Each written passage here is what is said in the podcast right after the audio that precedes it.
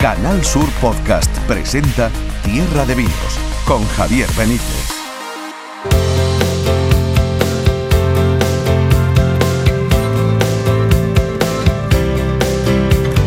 Damas y caballeros, niños y niñas, bienvenidos, bienvenidas a esta nueva edición de Tierra de Vinos. Ya estamos aquí en la plataforma podcast de Canal Sur. Hoy tenemos un programa variado, interesante, divertido. Vamos a hablar de una bodega señera andaluza del Marco de Jerez como es Cayetano del Pino, que tiene nueva dirección y tiene nuevos proyectos y tiene un vino espectacular, un palo cortado que le acaban de, de premiar en la guía Gourmets. Vamos a irnos hoy a Zaragoza, ¿eh? a Aragón, donde se hacen unos vinos extraordinarios les llaman el vino de las piedras, la denominación de origen cariñena, la vamos a conocer más de cerca. Y estará con nosotros Pepe Ferrer para contarnos lo que ha visto por ahí por el mundo, ¿eh? por, la geografía española, porque ha estado en Galicia, en el Foro Gastronómico, y también en San Sebastián Gastronómica, dos de los eh, foros, dos de las citas más importantes del mundo de la gastronomía y el vino en nuestro país. Y hoy además vamos a hablar de James Bond. ¿Por qué? Quedaros y os lo contamos. Y hoy además la banda sonora de este capítulo de Tierra de Vinos la pone un andaluz universal como Paco de Lucía. En fin, ¿qué más queréis? Venga, quedaros, que empezamos. Escuchas Tierra de Vinos. Canal Sur Podcast.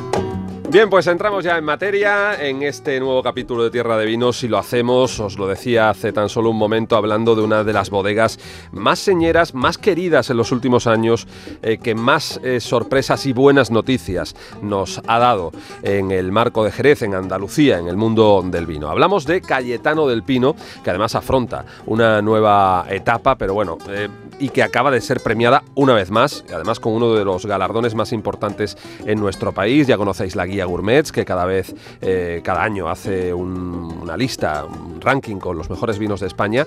El palo cortado Solera de Cayetano del Pino ha sido nombrado el mejor vino generoso de España por la guía Gourmets, que es la que lo ha galardonado como el mejor de su tipología. Pero para hablar de esto y de otras cuestiones, porque Cayetano del Pino está de moda y está de actualidad, eh, hoy se encuentra en Tierra de Vinos con nosotros David Puerto, que es el director de comunicación de Cayetano del Pino. Querido David, muy buenas, bienvenido. Muy buenas, Javier, muchísimas gracias, bien hallado. Gracias por estar con nosotros en este podcast que afortunadamente tanta gente eh, aficionada al vino y a la gastronomía sigue, gente, una gran mayoría que conocerá a Cayetano del Pino. Eh, lo primero que te pregunto es para que saques pecho. El palo cortado mejor generoso de España, ahí es nada, ¿no? Bueno, ya no lo digo yo, yo nada más o la gente que, que nos encanta el palo cortado, sino lo dice una guía que es prestigiosa a nivel nacional, que es la guía Gourmet y la han elegido bueno como es el mejor generoso de España. No estamos hablando solo de, del mejor palo cortado de Jerez, estamos hablando del mejor palo cortado de España, que se dice pronto y a su vez el mejor vino generoso de España. Que es lo mismo que decir del mundo, David. O sea Totalmente, totalmente. Por lo tanto, eh, bueno, pues estamos súper satisfechos con el buen trabajo que se está desarrollando en la bodega y, sobre todo que se ponga en valor un palo cortado señero de Jerez con una media aproximadamente de 18 años de crianza. Y, que bueno, que está realmente espectacular, no hace falta que yo te cuente nada. ¿eh? Doy fe, doy fe y da fe muchísima gente. Fíjate, estaba pensando, te estaba escuchando, que hace unos años nos llegan a hablar de, del boom del palo cortado y muchos quizá hubiéramos dudado. Sin mm. embargo, no solo por, por, ese, por esa película eh, que se hizo sobre el palo cortado, sobre el misterio del palo cortado y todo ese misterio que rodea a este vino, sino también pues eh, por el protagonismo que las propias bodegas jerezanas han querido darle a esta Ahora mismo el palo cortado es uno de los vinos que mejor nos representa. Sí, totalmente. De hecho, bueno, es un misterio, bueno, es un acierto, un, eh, un error del capataz en un momento a la hora de, de catalogar los vinos desde sobre tabla, ¿no? Tú conoces cómo se elaboran los palos cortados o de dónde viene esa historia de los palos cortados. Pero sí que es verdad que en Cayetano del Pino tenemos desde hace ya muchísimos años un palo cortado realmente extraordinario. De hecho, somos prácticamente, podríamos decirnos así, la bodega del palo cortado, porque entre nuestros cuatro vinos que tenemos actualmente en el mercado, tres son palo cortado. Y, la verdad es que sí, que está poniéndonos en, todas las portadas, en, todas las noticias relevantes, siempre el palo cortado eh, en boca de todos y, gracias a Dios pues eh, con el palo cortado siempre viene de la mano el nombre de Jerez, ¿no? que, eso también le hace mucho bien a la ciudad y por supuesto a, las bodegas como Cayetano del Pino. Si todavía hay alguien que no ha disfrutado, que no ha paladeado, que no ha catado un palo cortado de Cayetano del Pino, este del que estamos hablando, por ejemplo, me decías una vejez media de 18 años. Si hiciéramos una cata virtual, eh, cuéntame qué color tiene, qué nariz tiene y qué boca mm. tiene este vino. Sí, es un vino de tonalidad ámbar, ámbar oscuro. Eh, es un vino que, nosotros eh, no clarificamos, simplemente le hacemos un pequeño filtrado eh, para quitar las impurezas del vino. O sea, podríamos decir que es un vino en rama, pero aunque no lo ponemos en la, no lo ponemos en la etiqueta porque, bueno, normalmente no se ha, no se ha puesto. Eh, podemos decir que es un vino que tiene tres soleras, perdón, tres criaderas y, solera. Eh, y después, como te decía, es una tonalidad ámbar, en nariz se te vienen muchos recuerdos a madera de esas botas añejas que tenemos en bodega.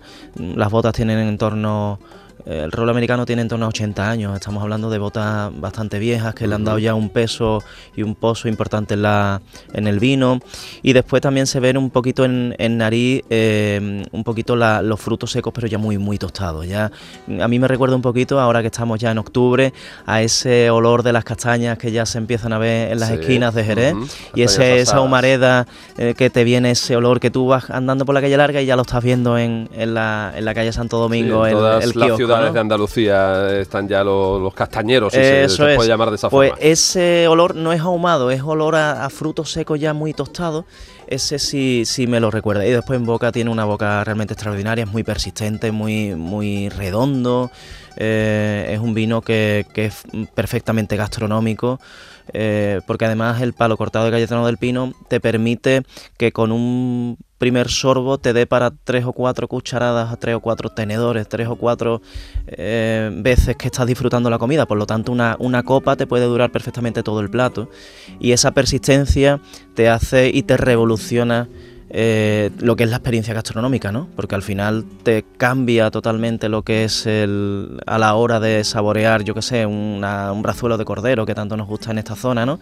Y sobre todo en esta fecha, con una copa de palo cortado solera de Cayetano del Pino, no es lo mismo que te tomes el, el brazuelo, que seguramente está eh, estupendo, pero si lo maridas con una copa de palo cortado de Cayetano, pues es de esos vinos como el mm. amontillado, esos vinos generosos que además te multiplican el sabor de, lo que estés comiendo. A lo mejor mm. decías tú un brazuelo de cordero y ya y llegas a percibir incluso como la hierba que, ha mm. comido con el queso pasa, ¿no? Con una copa de amontillado cuando lo tomas con un queso y si es por ejemplo de una cabra payoya llegas como a, como a meterte allí. Fíjate que, yo siempre digo que y te he puesto el cordero especialmente porque el cordero es una carne muy sabrosa, ¿no?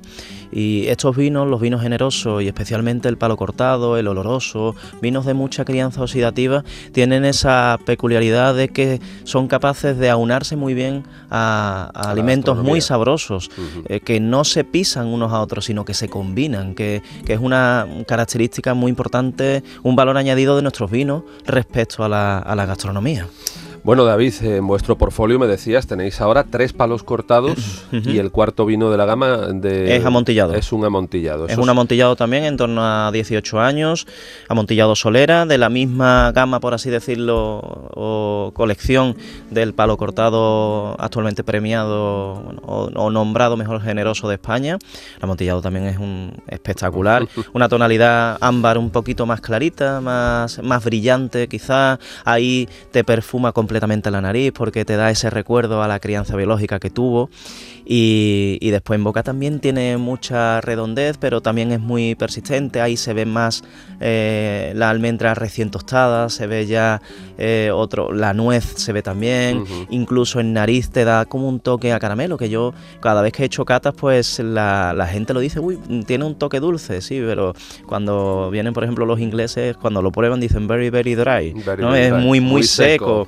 Y, queda esa sorpresa, ¿no? De, de esa nariz olfativa ese, toque olfativo de, un toque dulce, un toque nada, un, delicado eh, toque a caramelo, pero que después, lógicamente, te lo, te lo arrebata la boca, que te la redondea y que es una cosa maravillosa.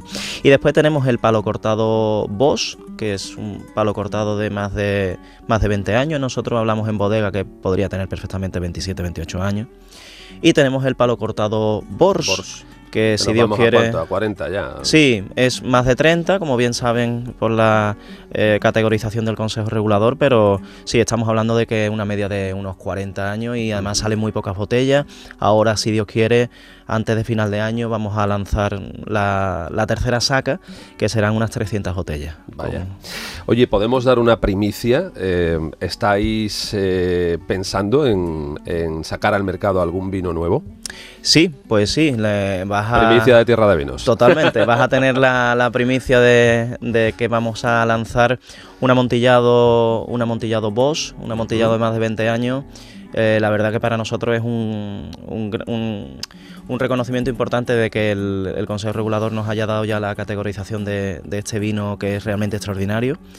Y si Dios quiere, antes de final de año, pues lanzaremos por todo lo alto, como tiene que ser, en Cayetano del Pino, este amontillado de cara a la prensa y de, cara, y de cara a la, a la hostelería nacional que es donde nos gustaría y queremos que, esté este vino, que, estamos convencidos que si el amontillado solera os gusta, pues cuando probéis el Boss, pues ya nos vamos a caer para atrás. Como Qué maravilla, pues ese es el titular, Cayetano del Pino, antes de fin de año presenta su nuevo amontillado Boss de más de 20 años estáis inmersos en, una etapa de, cambios, de una mm. nueva etapa desde el punto de vista también gerencial y empresarial, porque eh, Fulgencio Meseguer se ha hecho cargo de, de mm. la empresa y supongo que, como sucede en estas ocasiones, muy ilusionados con lo que depara el futuro y con lo que se ve en el horizonte, ¿no, David?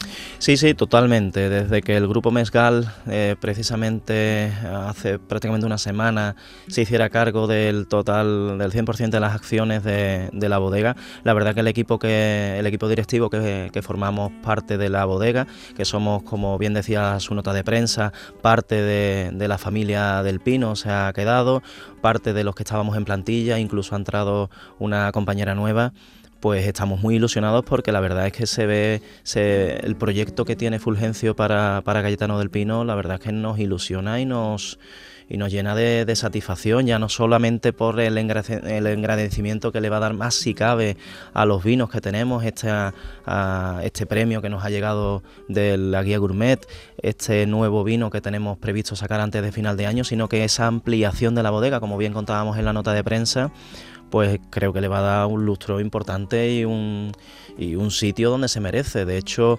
hemos eh, adquirido la, eh, el casco de bodega que había junto a, bueno, que hay junto a nuestras instalaciones, que es el que da a la Plaza del Carbón.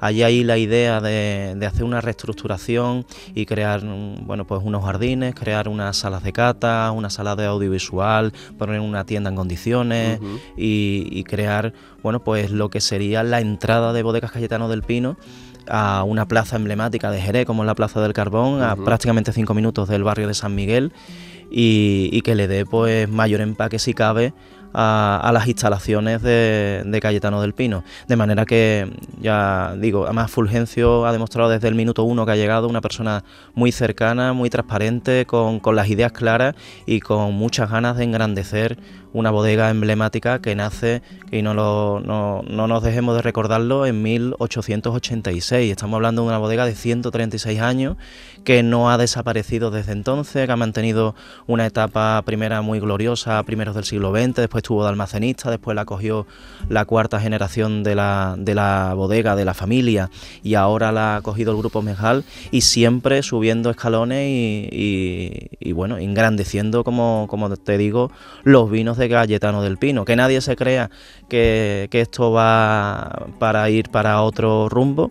El, único rumbo de Galletano del Pino es seguir engrandeciendo no solamente sus vinos y, dando fama a los amontillados y palo cortados que tenemos actualmente en, la bodega, sino también poniendo en el sitio donde se merece a los vinos de Jerez. Es, eh, yo te escucho y estoy eh, eh, feliz porque ha habido tantos años, hubo tantos años en los que la noticia era que se cerraban bodegas, que mm. ahora que la noticia es que grupos empresariales potentes, nacionales e internacionales, apuestan por las bodegas de Jerez, Hombre, esto, esto significa algo. Esto significa algo. ¿eh? Lo llaman algunos la Sherry Revolution, llámalo como quieras, pero desde luego eh, es importante que esta cultura del vino en una zona productora tan importante en España y Andalucía como es Jerez parece que está resurgiendo y viviendo una nueva juventud. Y fíjate que además, eh, lo comentaba el otro día con el arquitecto que se está haciendo cargo de de, bueno, de, esta ampliación de la bodega, eh, nosotros somos, gracias a Dios, el mundo al revés de lo que hemos vivido.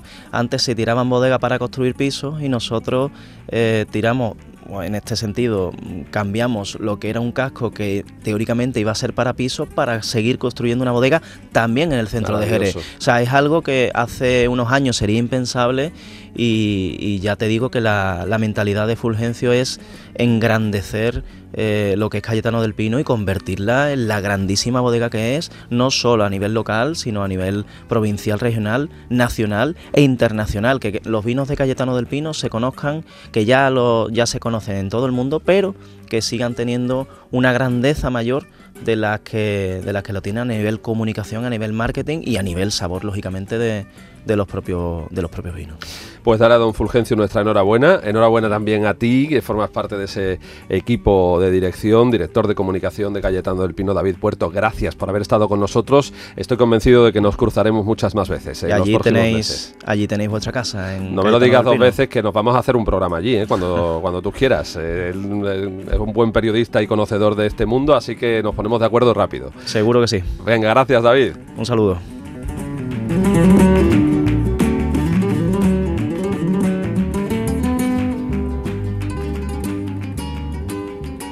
Escuchas Tierra de Vinos. Canal Sur Podcast.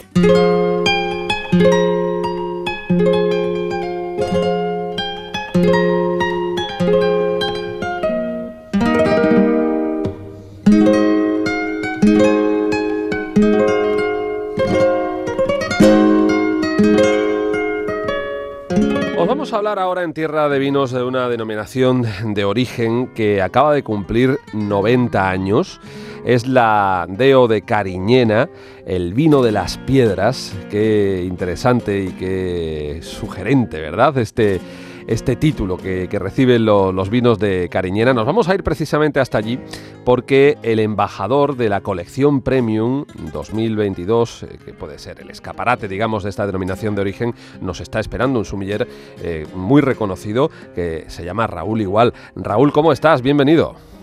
Hola, muy buenas. ¿Qué tal? ¿Cómo va? Bueno, para los eh, profanos en la materia, los que no hayan tenido la suerte de acercarse mm, a los vinos de Cariñena, cuéntanos un poquito de qué estamos hablando, de qué vinos estamos hablando, dónde se producen, dónde se crían. Eh, cuéntanos los detalles básicos de esta denominación de origen, Raúl. Venga, vamos. Cariñena, bueno, una de las denominaciones, como bien has dicho, de las más antiguas de España. Ya sabéis que que bueno, las denominaciones se crean en 1932. Las dos primeras que fueron fueron Rioja y Jerez. Y bueno, y la tercera fue Cariñena, es decir, una de las primeras que, presentan esa, bueno, ese pliego de condiciones para formarse como denominación de origen, ¿no? Como zona importante de vinos, en este caso en, en, España, ¿no? En el panorama nacional. Y bueno, y también en el mundo, porque bueno, es una zona de vinos que tenemos aquí en Aragón, en la provincia de Zaragoza, es una zona de vinos que, bueno, extienden sobre todo y el viñedo los extienden ya la época, durante la época romana, hace más de 2000 años. Y, bueno, y durante la Edad Media es una de las zonas más importantes y como os digo, pues ahora es una de las zonas más reconocidas, ¿no? Y que bueno, sí que es cierto que, que luego tuvo una etapa un poco de bajón después de la Guerra Civil, que fue una, una zona pues donde pues bueno se sufrió mucho durante la batalla del Ebro. Una zona castigada. Exacto, muy muy castigada, pero que bueno que poco a poco con ese trabajo, con ese empeño, con esa ilusión y que bueno con esa unión de, de viticultores, de gente de la zona, pues bueno, sigue adelante y ahora mismo está en un momento mágico, ¿no? Que está resurgiendo de una manera increíble y además, sobre todo, eh, aprendiendo a ponerse en valor frente, a, frente, a, los demás, que es, es, increíble, exacto, eso es. Qué bonito. Es una denominación de origen cariñena que cuenta con tintos, con rosados, con blancos y se les llama eh, el vino de las piedras. ¿Por qué, Raúl?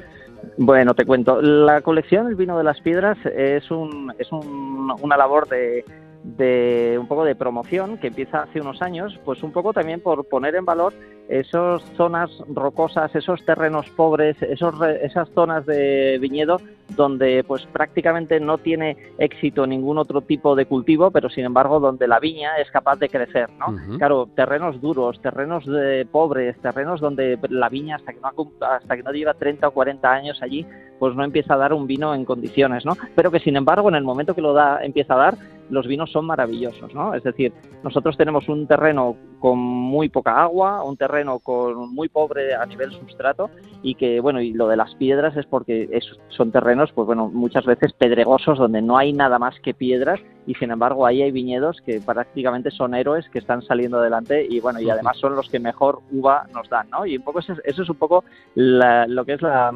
digamos el espíritu de la promoción, ¿no? El poder poner en valor pues en una zona que ya de por sí es un terreno duro y es un terreno pobre, pues poner en valor cuáles son aquellos vinos que digamos que más éxito tienen, ¿no? y esto es un poco lo de la promoción de los vinos de las piedras. Que supongo que ese, que ese origen que tiene la tierra, en una tierra rocosa, en una tierra dura, como tú decías, eh, le aportará una personalidad muy peculiar a, los vinos, Raúl. Así es, así es. Mira, fíjate, eh, tú piensas que cuando nosotros plantamos eh, cualquier planta, nosotros si esa planta encuentra agua muy fácilmente y encuentra, digamos, toda la materia orgánica, todo el sustrato que necesita para vivir, pues muy cerca, pues las raíces se quedan aquí, ¿no? Y ya no se mueven, es decir, pueden ser raíces de un metro de profundidad, ¿no?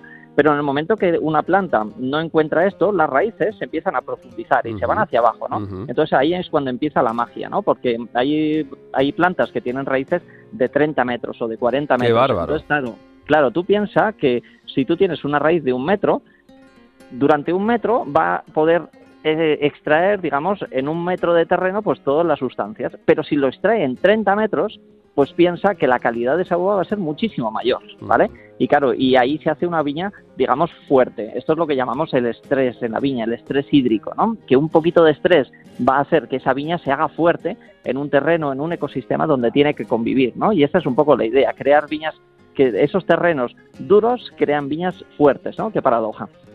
Qué paradoja, desde luego. Eh, te estaba escuchando y me estaba imaginando esas viñas con esas raíces escarbando en la tierra y buscando eh, todos los nutrientes para dar esa uva que después hace estos magníficos vinos de Cariñena. Bueno, eh, para conocer mejor estos vinos, lo mejor que podemos hacer, valga la redundancia, es acercarnos a la colección Premium 2022, que es una colección que tú has escogido con una serie de vinos en concreto. Cuéntanos y así conocemos y así podemos mm, saber un poquito más sobre estos vinos de Cariñena. ¿Qué es lo que recoge esa colección? Y por qué has elegido esos vinos en concreto.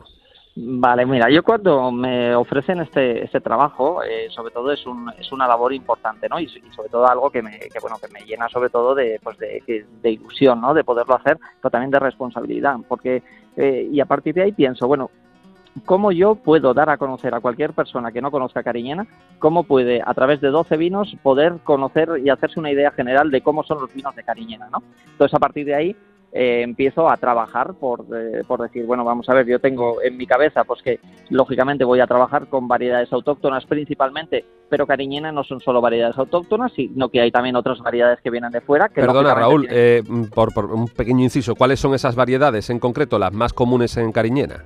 Dos blancas y dos tintas, las variedades tintas, la garnacha tinta, que es nuestra variedad principal, y luego otra variedad que es la propiamente dicha como variedad cariñena, que en otras zonas se conoce como mazuela, y esta es la variedad cariñena que cada vez se usa más. Y dentro de las blancas tenemos la garnacha blanca y la macabeo. Digamos, esas cuatro variedades son las cuatro que, que yo considero principales.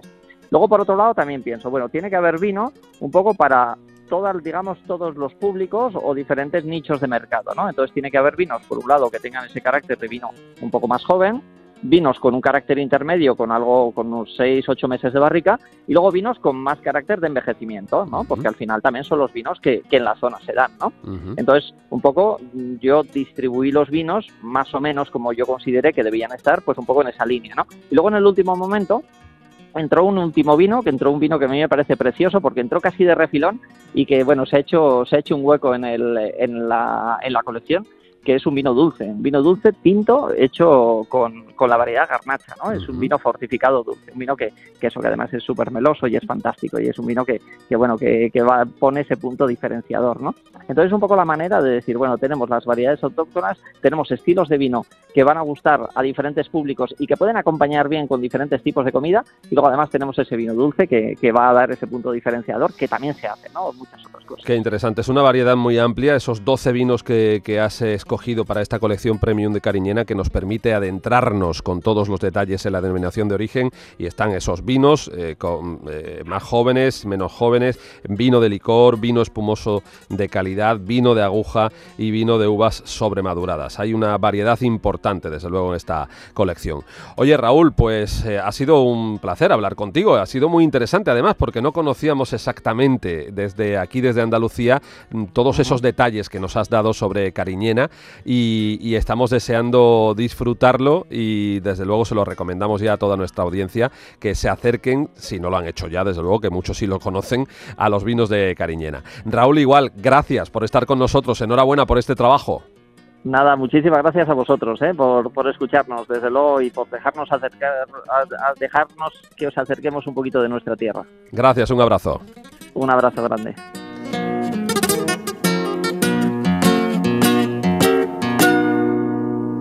Canal Sur Podcast. Tierra de Vinos.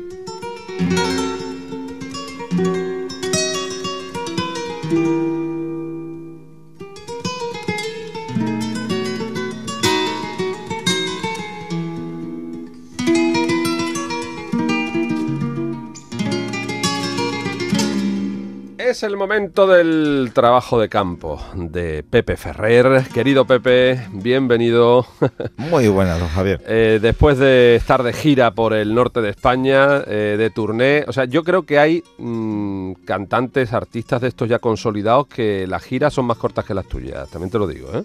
Bueno, es, es posible, es posible, pero tú sabes que siempre me debo a los oyentes. Efectivamente, que efectivamente tú lo haces por los oyentes. Hay que ir a ser testigo. sí, sí, y la verdad que las dos últimas semanas me han llevado a dar un paseíto por el norte de España. ¿sí? Por la cornisa cantábrica, cuanto menos, porque Sí, has sí. estado en Galicia Sí, y estuve después has estado en San Sebastián. del 25 al 27 de septiembre. eh, estuve en el Galicia Forum Gastronómico que se celebró en, en A Coruña. Ujú. y buen muy interesante porque siempre el formato forum dedica mucha atención al vino, de ya desde ediciones anteriores.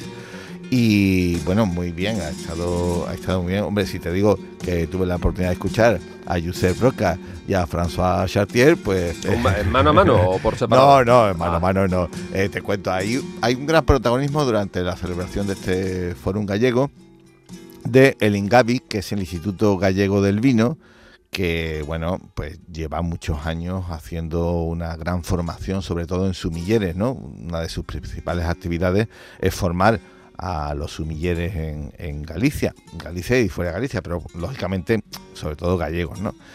Y, y bueno, eh, mm, durante el fórum, este fórum gastronómico de Galicia, eh, pues celebraron mm, bastantes actividades, catas y demás. En una de ellas, una de las actividades fue protagonizada por François Chartier, que ya conocemos todos y que los oyentes ya les tiene que sonar, porque hace poco Sí, estuvo hombre. en González Hablamos Díaz. hace poco de él, exacto. En el Cherry Master.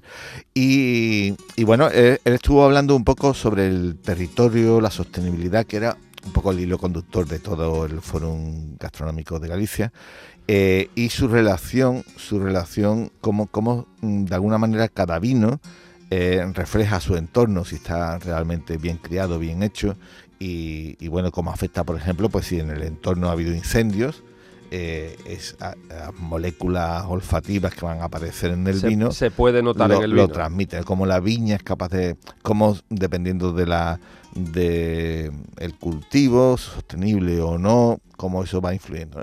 Muy interesante y se estuvo probando en alguna en unos vinos. Y la aparición de Josep Roca eh, fue para dar en el gran auditorio del Fórum la lección inaugural, por decirlo así, con el que se abría el nuevo curso del Ingavi eh, de, sumillería. Eh, en ese mismo acto se entregaron los diplomas a los que habían terminado el curso anterior y eh, de alguna manera se iniciaba. Fue muy interesante la propuesta o la, la ponencia de, de Josep Roca en el que vino a hablar sobre todo de inteligencia artificial. Y bueno, tú dirás, ¿eso qué tiene que ver con el vino, con el mundo de la sala más bien, que, que era por donde iba la, la ponencia? Eh, empezó hablando de que, oye, hoy, de alguna forma, eh, hombre, pues, esclavos quizás sea una palabra un poco fuerte, pero eh, hoy estamos totalmente controlados a través de, la, de, los, de estos grandes operadores, Yo, yo sí diría lo de esclavos. ¿eh? casi, casi, ¿no? Esclavizados. Oye, por- tú, tú miras en, en una web o en tu teléfono móvil porque te quieres comprar un modelo concreto de bicicleta y a los 10 minutos y durante una semana estás recibiendo, eh, bueno, pues en tus redes sociales anuncios, eh, recibes mails, en fin, empieza a aparecer, ¿no? Y él hizo una, una reflexión sobre todo esto, eh, diciendo, oye, esto tiene su parte negativa, pero también lo podemos trabajar en la sala de alguna manera positiva para conocer al cliente que va a venir a nuestro restaurante. Si yo tengo una reserva desde hace un mes de un señor que va a venir a cenar a mi restaurante, puedo entrar en sus redes sociales, puedo ver durante ese mes eh, qué ha comido, qué ha bebido, porque lo contamos todo, veo sus gustos y así puedo preparar de tal forma que cuando llegue parezca que le, que le conocemos, ¿no? O sea, que tenemos mucha información. Qué O sea, bueno es eso. un giro Qué interesante. barbaridad. Claro, claro. Eh, es muy interesante porque, bueno, de alguna manera. Y esto tiene su cara B también. Dice, oye, y yo como responsable de sala, en un momento dado, si sigo a mis trabajadores del restaurante, puedo saber que, por ejemplo, han estado todos este fin de semana celebrando el cumpleaños de uno de sus compañeros. Sé que han bebido, sé quién ha vuelto a su casa, quién no ha vuelto a su casa. Pero bueno, tienes que tener a una persona ahí pendiente de eso. Claro, claro, claro. La cuestión es cómo Eso, manejar toda esa roza el información. espionaje también, ¿no? Bueno, pero es público, ¿no? Sí, de sí, alguna manera sí, es información que tú ofreces de manera libre en las redes y que evidentemente Hay hay, gente que la hay utiliza multinacionales, hay Como multinacionales. una herramienta de trabajo. Claro, como Google, etcétera, que están captando tus datos, pero oye, también nosotros podemos utilizarlo para el trabajo de sala y demás, en el caso del mundo del restaurante. O sea, reflexiones al fin y al cabo muy interesantes. Eh, por supuesto, la ponencia iba mucho más allá en el tema emocional, de- del factor humano, de, en la relación de- del restaurante la sala, el mundo del vino y el factor humano. Pero esto fue una reflexión que llamó mucho la atención y que de alguna manera, bueno, lo pone ahí y podemos empezar a, a- bueno, a, bueno, mm, a manejar si queremos, ¿no? O sea, al fin y al cabo, ya te digo, muy interesante, muchísimas actividades relacionadas con el vino. Yo, eh, entre otras cosas, tuve el tremendo honor de presentar a un cocinero gaditano que, que, bueno, dio una ponencia. Esto que escuchan es que, es que Pablo, entra- está- Pablo Cosano está entrando en el estudio. Y claro, Ah, sí, eh, eh, hola, hola.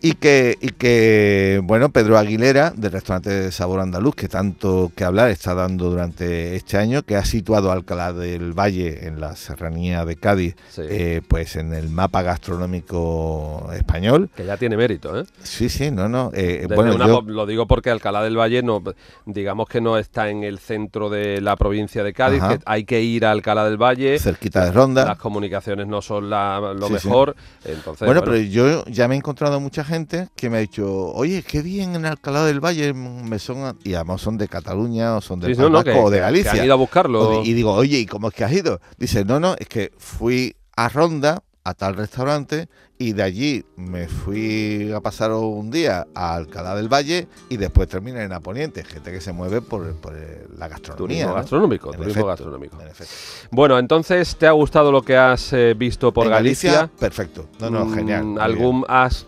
eh, catado, has probado en una de tus cenas, de tus almuerzos, algún vino? Pues eh, caté, caté un, vino que, está muy bien en un restaurante, uno de mis restaurantes preferidos en A Coruña, que es Nado, del cocinero, de un gran cocinero que es Iván Domínguez, que eh, tuvo un anterior proyecto eh, con estrella Michelin que era Alborada en, en La Coruña, donde tuve la oportunidad de maridar y de hacer y de hacer varias eh, varias cenas, formaciones, etcétera, con vino de Jerez. Eh, probé un vino que se llama Jorge para Iván. Jorge para Iván. Sí, Jorge es el enólogo de esa bodega. Para Iván, que es el chef. para, para Iván, que, ¿Para es, qué nos vamos que es el chef. Sí, sí, sí. a Cocina complicar la vida con el nombre. Claro, claro. También podía Sí. haberle puesto Iván ahí lo llevas. O bueno, pero eh, eh, este era el tema, que además, eh, como te estoy enseñando ahora, la, en la etiqueta aparece la cara La- de- la- del chef. la cara de, de Iván. Sí, sí, pero lo interesante, lo interesante es que era un vino de, eh, de la provincia de Orense, mm, criado bajo velo de flor, ¿Qué me Vale. estás contando? en botas de manzanilla, que habían tenido botas de manzanilla, y que... ¿Y con qué eh, variedad? Con la variedad palomino, pero de Ribeiro, de la zona de Ribeiro. Interesantísimo, una expresión diferente, un suelo diferente, evidentemente, un- solamente... ¿Con qué crianza? Estamos hablando de unos meses, no, no, es una... Es una Es un- pero es, un vino, añada. es un vino blanco. Es un vino blanco que ha tenido contacto con velo pues unos meses, ¿no? O sea, no, no, no- nada biológica. parecido, pero es una interpretación del velo de flor que se ¿Y hace allí en Ribeiro. ¿Cómo, cómo está eso? Bien, bien, es un vino seco, es un vino absolutamente, absolutamente seco, pero con esos matices que aporta, que aporta el velo de flor ligeramente. Y claro, y la variedad esta de Ribeiro, claro. Y bueno, sí, aclimatada de manera tradicional se ha cultivado la palomino en Ribeiro. pues, O sea, para ello es una uva también autóctona. Eh, es más, en Ribeiro, como también pasaba en Rueda, eh, pues en la primera mitad del siglo XX se cultivaba y se hacía eh, crianza de vino bajo velo de flor. ¿De acuerdo? Por el sistema de añada, no por el sistema de soleras y criaderas. Pero bueno, y ahora, tanto en Rueda como en esta zona de Ribeiro, hay mm, Ribeiro, eh, perdón, hay nuevos enólogos que están trabajando y bueno, experimentando a ver qué expresa en ese territorio el velo de flor. Qué bueno. No pretenden hacer vinos como los andaluces, sino directamente hacer esa interpretación. Y de allí, pues San Sebastián vi- Gastronómica. viniendo a casa a cambiar un poco la maleta y volver, eh, pues nada, esta semana acabo de regresar de San Sebastián, de San Sebastián Gastronómica. Yo he echado de menos el protagonismo que tenía en anteriores ediciones del mundo del vino, donde allí hemos escuchado y hemos estado en catas realmente interesantes. Pero es como, como ponencias, pero como actividades sí he tenido, yo he tenido que torear seis veces en San Sebastián Gastronómica, Seis. catas y seis actividades, donde Andalucía ha tenido también protagonismo.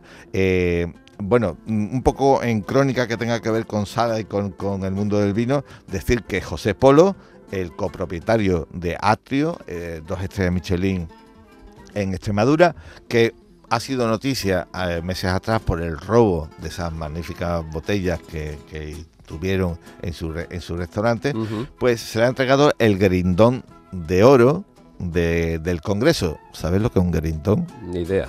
Eh, pues ese carrito que llevan los sumilleres, o no los sumilleres tanto como los jefes de sala o los metres de, de los restaurantes, donde antes te cocinaban y te preparaban a lo mejor el stick tartar, Sí. un solomillo Wellington, etcétera, ¿no? Vale, pues ese carrito es el- un poco el premio. eh, Lo, lo que todo el mundo llamamos carrito. el carrito. El carrito. Pero que en el sector de la sala se llama El gerindón, Gerindón. ¿vale? Mira. Entonces, es con ¿Tú el lo sabías, premio. Pablo? No. Pues, Estoy- pues, estoy que, no, que no lo sepa Pablo Cosano. Por eso estoy callado, estoy aprendiendo. Esto, ya, ya, ya. esto es. Bueno, José Polo en su bodega de Atrio tiene más de 40.000 botellas y unas 2.700 referencias distintas. Yo he tenido la oportunidad de visitar esa bodega y realmente es un museo. Un museo es algo- 40.000 algo botellas de tremendo. 2.700 Sí. referencias. Y San Sebastián Gastronómica estuvo dedicada al Reino Unido, a la cocina del Reino Unido. Y eh, por eso hubo una muy interesante mesa redonda con José Pizarro, que es un cocinero en Londres, que lo tuvimos en la última edición de Copa Jerez, aquí en Jerez, propietario y chef de- del restaurante José Pizarro. Estuvo Quique da Costa, que gestiona en Londres Arroz, ¿eh? Que termina en S en valenciano. Eh, y a Ángel Zapata, que es el chef de Barra Fina. Es un restaurante en el centro de Londres de fritura andaluza. Ahí queda la cosa. Qué bueno. Eh, que dicen, decía aquí que da Costa bromeaba, decía, oye, en Sevilla muchas veces te encuentras con dificultad una buena fritura y en Londres te la encuentras perfecta aquí en, en, Barra Fina. Sobre todo se refería en un restaurante de cierto nivel, ¿no? O sea, crear un restaurante gastronómico a partir de la fritura Mm. De pescadito frito. Del pescadito frito, en efecto. O sea, que, es también interesante. Estuvieron discutiendo sobre, oye, es interesante montar un restaurante español, de cocina española. Y ellos, los tres, coinciden que sí. Y que hay hueco para seguir montando y que hay mucha demanda de cocina española en Londres. Volviendo al mundo del vino, nuestra amiga Sara J. Eh, bueno, pues un poco la cabeza visible del Instituto Master of Wine, recibió el Premio Internacional de Periodismo Gastronómico Pau Alborna y Torra como mejor labor eh, periodística, gastronómica de, este año. Eh, bueno, mm, la británica eh, con un currículum profesional mm, tremendo, ¿no? Que buena amiga Sara y tiene mucha relación con España. Su trabajo de ingreso en el Master of Wine fue sobre vinos de Jerez y dijo estar muy emocionada y sobre todo porque el premio era en España. para ella, el país vitivinícola más interesante de Europa.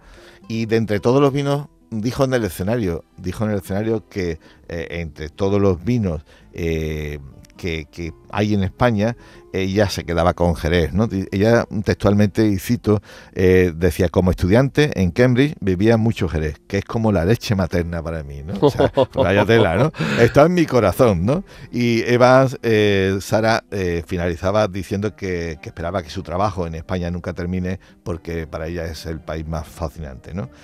Y bueno, eh, eh, creo que. En fin, que has disfrutado, nos, encanta, sí, sí, una, una crónica. Ya que estamos hablando de Reino Unido.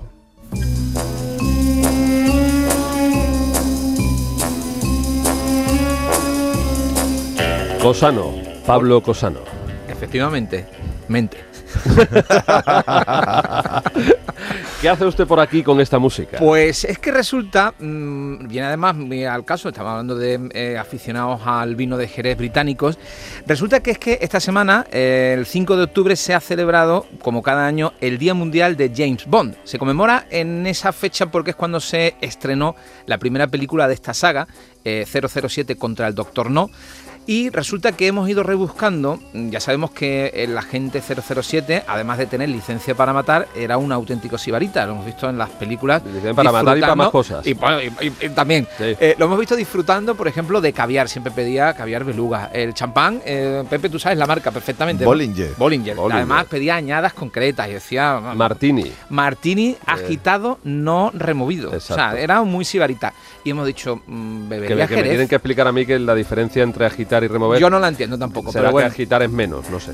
¿Bebería Jerez? ¿Sabría de Jerez? Bueno, pues resulta que José Luis Jiménez, que es un investigador de la presencia de los vinos de Jerez en el cine y la publicidad, encuentra esa referencia y hay una escena en la séptima película de la saga, en Diamantes para la Eternidad, que no solamente bebe Jerez, hablan del Jerez, sino que demuestra que James Bond sabe mucho de vinos de Jerez y sabe del sistema de cómo se hace aquí. Si te parece, lo escuchamos en la versión doblada. La tenemos también en inglés, pero la ponemos en la, versión doblada. Vamos a ponerla en Era Sean Connery el protagonista de esta película Diamantes para la Eternidad.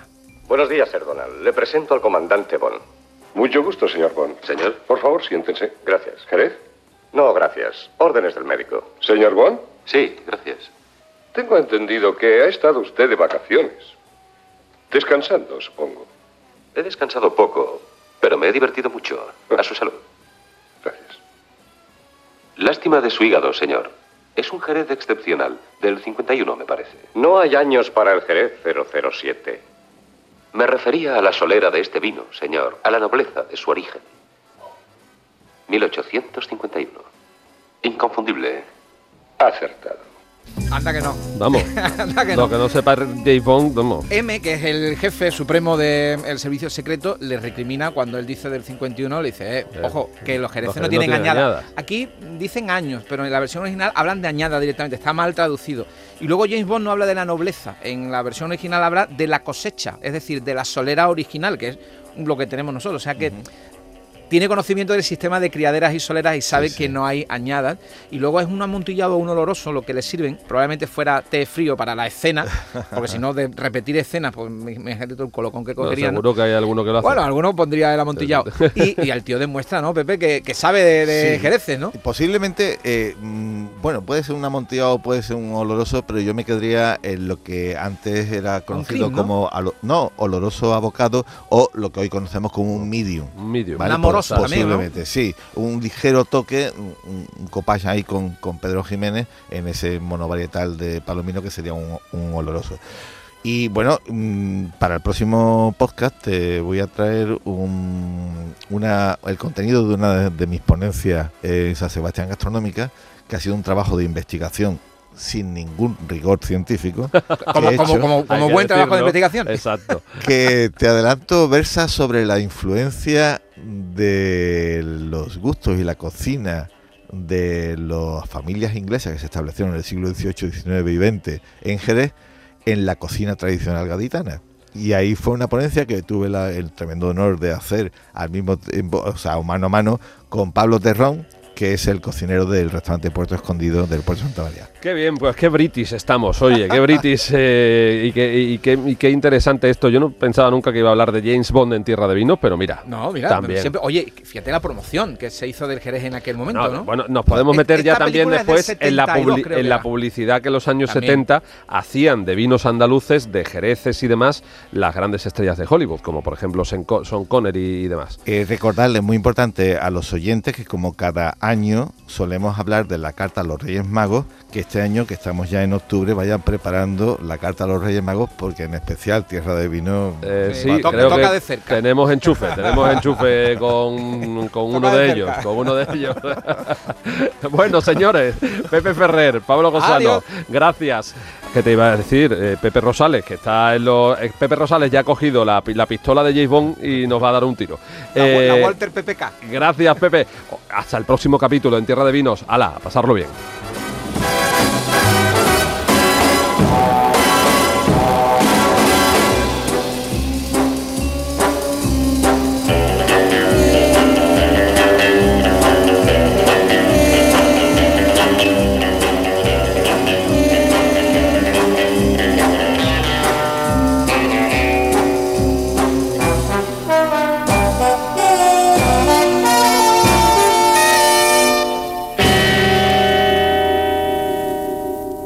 En Canal Sur Podcast han escuchado Tierra de Vinos con Javier Benítez.